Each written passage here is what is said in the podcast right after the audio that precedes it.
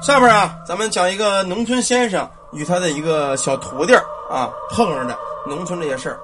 最近这一段啊，刚进鬼节没有几天，我身边呢，咱们昨天要跟你们说了，碰上很多朋友都碰上这些事儿了。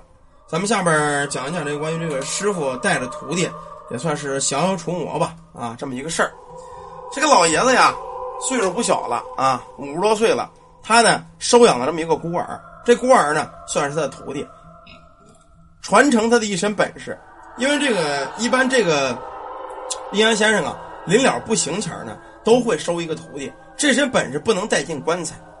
一村子之中要没有一个阴阳先生，这个村子你看多乱呢。大概其在农村每一个村子都会有一个本事不太差的先生啊，造福四邻八乡，这是一个先生的责任。咱们下边讲讲这个呃先生处理事儿的这个。这个先生啊，姓王，带这么一个小徒弟啊。他们住这个地儿啊，就是咱们说典型的农村，民风淳朴。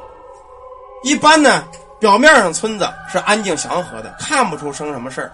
可是就在一天晚上，小徒弟还在睡觉的时候，就被师傅从被窝里给揪出来了。原来他们村子里啊，有一叫李二狗的，他家里出了事儿了。李二狗的媳妇说呢，他家男人自从昨天晚上回来之后，到现在都没睡醒，怎么晃悠都不醒。嘴里还一直说说这个胡话，什么女鬼呀，你别追我呀！河河河边的女鬼，你别追我！可把他娘们给吓坏了，赶紧来找这个师傅了。他跟师傅呢也叫王二伯啊，王二伯，你看看我们爷们怎么回事？这称呼啊，就是乡老乡亲辈儿啊。所谓老乡亲辈儿，一般老乡亲看见都叫收啊，叫伯呀，都这么叫啊。老乡亲辈儿叫这个王二伯，你快看看你爸，我们家二狗子也不知道怎么的，从昨天晚上到现在他妈昏迷不醒，你看看就这样。等到了家一看呢。老先生一看，确实是啊，满嘴胡话，哩哩噜噜也说不清。看那二狗确实撞邪了啊。这王二白说了：“你先别着急啊，我先看看。”这师傅呢，来到这二狗的身边，只见这二狗双目紧闭，似乎睡着了。可细一看又不像，为什么呀？在他这个脸上啊，有点黑点儿啊。扒开眼皮之后，在他眼底也有这个黑点儿。这种呢，很好判断。一般这种情况。都是遇鬼撞煞了。一般遇到鬼的人呢，都会害怕，所以极容易丢魂儿，也就是咱们所说的走魂儿，才会昏迷。人有三魂七魄，这魂魄只要少了一个人，就会昏迷不醒。要是不找人给招回来的话，就会变成这个日久天长，就会变成植物人。在《封神榜》里头呢，呃，就有这么一集啊，这个天地第一散人陆压道君啊，以这个钉头七剑书迫害姜子牙与赵公明。弄了个草人拜上七七四十九日。假如这四十九日拜到之后，三魂七魄皆无，赵公明跟这个姜子牙必死。这就是这个《封神榜》里边啊讲的这么一段。他这个事儿呢，人被吓跑了魂也就丢丢魂啊，跟这种情况是差不多的啊。咱们接着说，这会儿啊，一看他确实是丢魂了，这个王二伯就跟二狗子媳妇说：“说这个孩儿啊，你也别害怕啊，二狗子就是丢了魂了。”估计昨晚上啊碰上什么不干净东西了。这么着，今晚上你给我准备这大公鸡，我呀以金鸡叫魂之法把他魂魄给招回来。老爷子处理这事儿轻车熟路，一个人叫魂的事很简单。当天晚上，这老爷子带着徒弟啊，这个躲在李二狗媳妇的身后。这会儿李二狗啊，他媳妇啊抱着一个大公鸡，在村门就喊：“二狗，二狗快回来啊！二狗回来啊！”他一喊呢，这公鸡有时候也也也也叫唤。这种招魂法啊，是农村这个先生用的，比较简单，在这鸡脖子上拴这么个小铃铛，这个铃铛叫做招魂铃。只有最亲近的人叫他名字的时候，才能把这个魂魄给喊回来。因为魂魄一般走失之后呢，他是毫无意识的，但会残留一些个至亲本能，所以才要这个亲人去叫。喊了大概有这么十来分钟啊，这个老爷子就发现不对劲了。按照以往的经验，最多有这么十分钟、二来分钟就该有反应，这个铃铛会响，这魂魄会回来。可是李二狗媳妇儿啊，喊了有他妈快半小时了，还是没反应。于是这老爷子双手一抹，开了这所谓的阴阳眼。这一看呢，不要紧，他才知道这个事儿不简单。怎么回事啊？只见呢，在那个前边河边上站着一个白色的影子，这影子是谁呀？正是那李二狗的身形。不用问。这个影子必是李二狗的魂魄，在这李二狗魂魄的背后，还站着一个白衣飘飘的女子。这家伙是披头散发，紧紧的贴着李二狗的魂魄，好像是束缚着他，不让他走。看样子呀，这个鬼魂是找上李二狗了。这会儿老爷子一看这种情况啊啊，从这个背囊里瞪出这么一截棍子来。这个棍子可不是普通的棍子啊，是在那九九重阳之时啊，在这个桃树最阳面，也就是每天接受日照最长的那一面。截下来的这么一轱辘桃木棍子，这个棍子呢，桃树呢都是辟邪的，阳性比较重啊。老爷子这根棍子，其实说实话也是辟呃驱鬼辟邪的。跑到这个河边，照着李二狗魂魄身后这个女鬼，就是一顿乱打乱骂：“你这畜生，叫你害人，再不走，我收了你，让你永世不得超生！”几棒子下去，这女鬼消失不见了。所以说，这个桃木啊。又叫纯阳木啊，这个东西是比较辟邪的，比较厉害的。等这个媳妇又喊魂，终于把李二狗的魂魄给招回来了。到家之后，又把这个魂魄啊送归他的身体。时间不大，这李二狗终于醒了。对于刚才的昏迷这段事他是不记得。后来这个老爷子问他前呢，说你怎么怎么回事他说那天晚上啊，我在朋友家喝酒，喝到晚上十点多我才回来，走到半道上啊。这个车子他开的是一个三蹦子，农村没有什么好车。这个车坏了，打不着火了。我呢下来他妈看看怎么回事。就在这会儿，他的背后就感觉有人吧嗒拍了一下。就在李二狗猛然转身的时候，没把他吓死，在背后站了一个一身白衣、披头散发的女人。这女人用眼睛瞪了他一眼，他就不知道怎么回事了。对于他怎么回的家，说实话他自个儿也不知道。啊，就问这个王二白。说二伯啊，你这是咋怎么回事？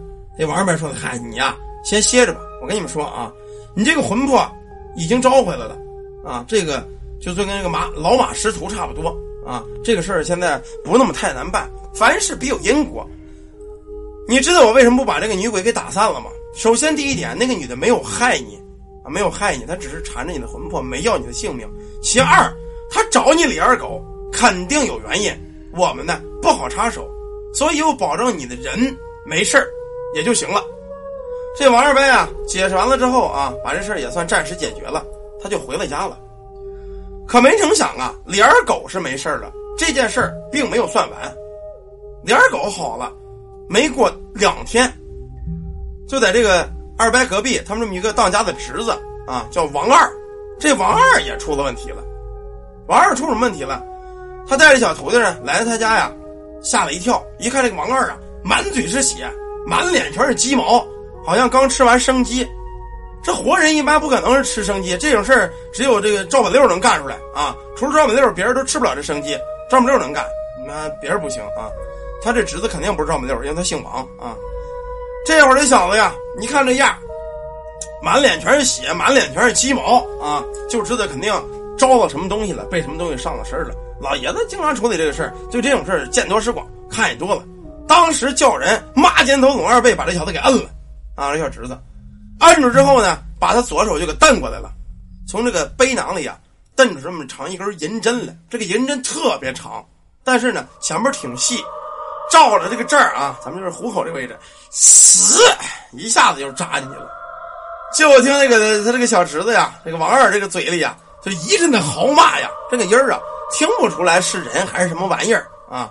就点这个针越扎越深，这小子挣扎的越来越厉害。这会儿老爷子开始问了：“你到底是哪路野仙？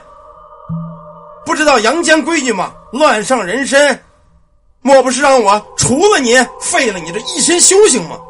就在这会儿，就看这王二这小子个嘴呀，越咧越尖，越咧越尖，越咧越大。大到一定份上，再咧这个下巴就折了。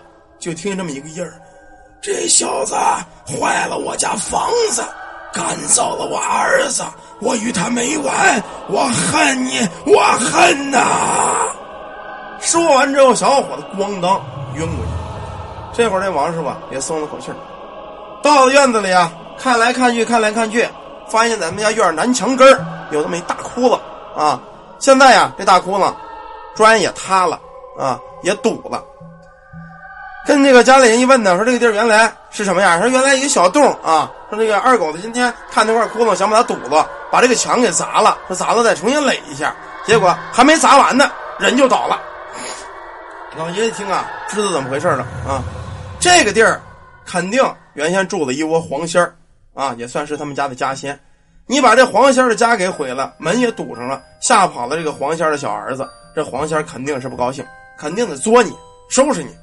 于是呢，给他们家啊烧了这么一张符，又让他们家呀造了这么一个仙家楼啊，就在这个位置，这个墙呢是没了，造了这么一个仙家楼。什么叫仙家楼呢？一般这个仙家楼啊，大家可能不太知道什么样啊。这个仙家楼啊，大约高有这么一米来高啊，呃，二尺多宽，在这个旁边就是这么一个小房子，有门有窗户，在旁边掏一个窟窿，在这个底下仙家楼底下也掏一条窟窿，在里边呢，哎，供奉这个仙家牌位，比如黄仙谁谁谁啊，供仙家牌位。底下这个窟窿跟旁边的窟窿啊，是便于这个仙家钻来钻去，享受香火供奉的。啊，也得摆水果，造了这么一个仙家楼。仙家楼造好之后啊，这个他这个小侄子王二啊，仙家府邸造完了，这才算是好了，也不折腾也不闹了。农村这种事儿啊，基本上是每年每月每时啊，各村都有发生。回头等立了这个仙家楼之后啊，这个王二是没事了啊，这个老先生呢，等于把这事儿彻底给他办完了。当然，这两件事儿呢，只是说这个老先生平时办的这么一件两件。你要是全说，肯定是多的是啊，多的是。村里人对这老先生是比较尊敬的，不是说害怕啊，是打心里尊敬。你们就农村有有在农村住的，你们可能知道，村中这个阴阳先生，大多数在村中都是比较有身份的。他说什么话，有的时候比这村长还好使。村长说不好使，这先生说话都好使啊。所以这就说这个老先生啊，一般在这个农村地位是相当高的啊。好了，这么两个关于一个是鬼上身，一个是仙家上身的事儿啊，老先生处理的事儿，咱们呢暂时先讲到这儿。一会儿咱们讲咱们这个搞笑《西游记》啊，大鬼节的老讲鬼故事也不合适，讲讲仙家，讲讲西游，一说一乐啊。有时间咱们再讲这个嗯五鬼灵官庙啊。